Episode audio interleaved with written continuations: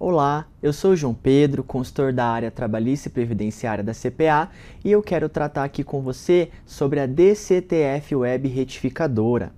Bom, primeiramente, a nova sistemática da DCTF Web, né, que substitui a CFIP aí para confissão e recolhimento das contribuições previdenciárias das empresas, é a seguinte: a empresa envia as informações para o e-social e ou para a FDRINF quando for o caso.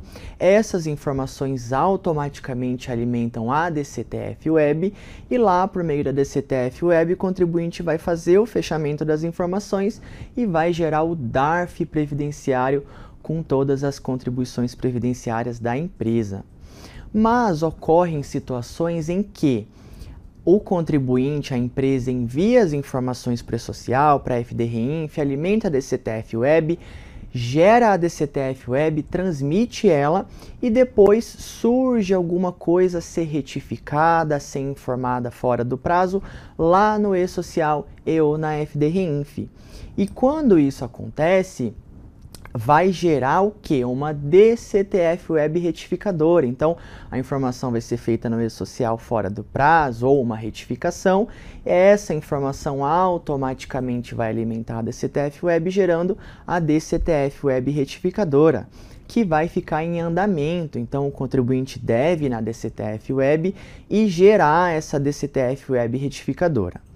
Quando o contribuinte gera essa DCTF web retificadora, podem ocorrer duas situações.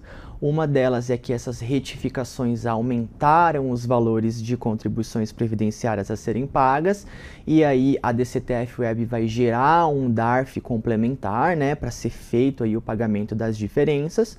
Ou por outro lado, se as retificações não alterarem qualquer valor, não vai gerar um DARF, mas a informação da DCTF Web Retificadora deve ser feita aí efetivamente para que aquela pendência suma lá na DCTF Web. Por outro lado, gente, se por um acaso a empresa ainda não tiver transmitido a DCTF Web, qualquer retificação, qualquer informação feita no e-social e ou na FDRINF já vão alimentar automaticamente a DCTF Web, ou seja, não vai gerar retificadora. A retificadora vai ocorrer somente nas situações em que a DCTF Web já foi transmitida e alguma informação foi feita posteriormente a isso lá no e-social e ou na FDRINF. Ainda é importante ressaltar o seguinte: se tiver alguma retificação a ser feita lá da época da CFIP, ou seja, a empresa precisa retificar alguma coisa lá de trás antes da obrigatoriedade da DCTF Web, essas informações devem ser feitas na CFIP e se tiver algum recolhimento a ser feito, tem que ser feito por meio de GPS. A DCTF Web Retificadora, o pagamento por DARF, só deve ser feito a partir da entrada em vigência da própria DCTF Web.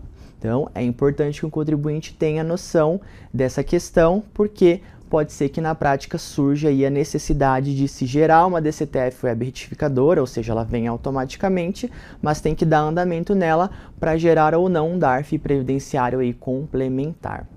Era isso que eu queria tratar com você e até a próxima!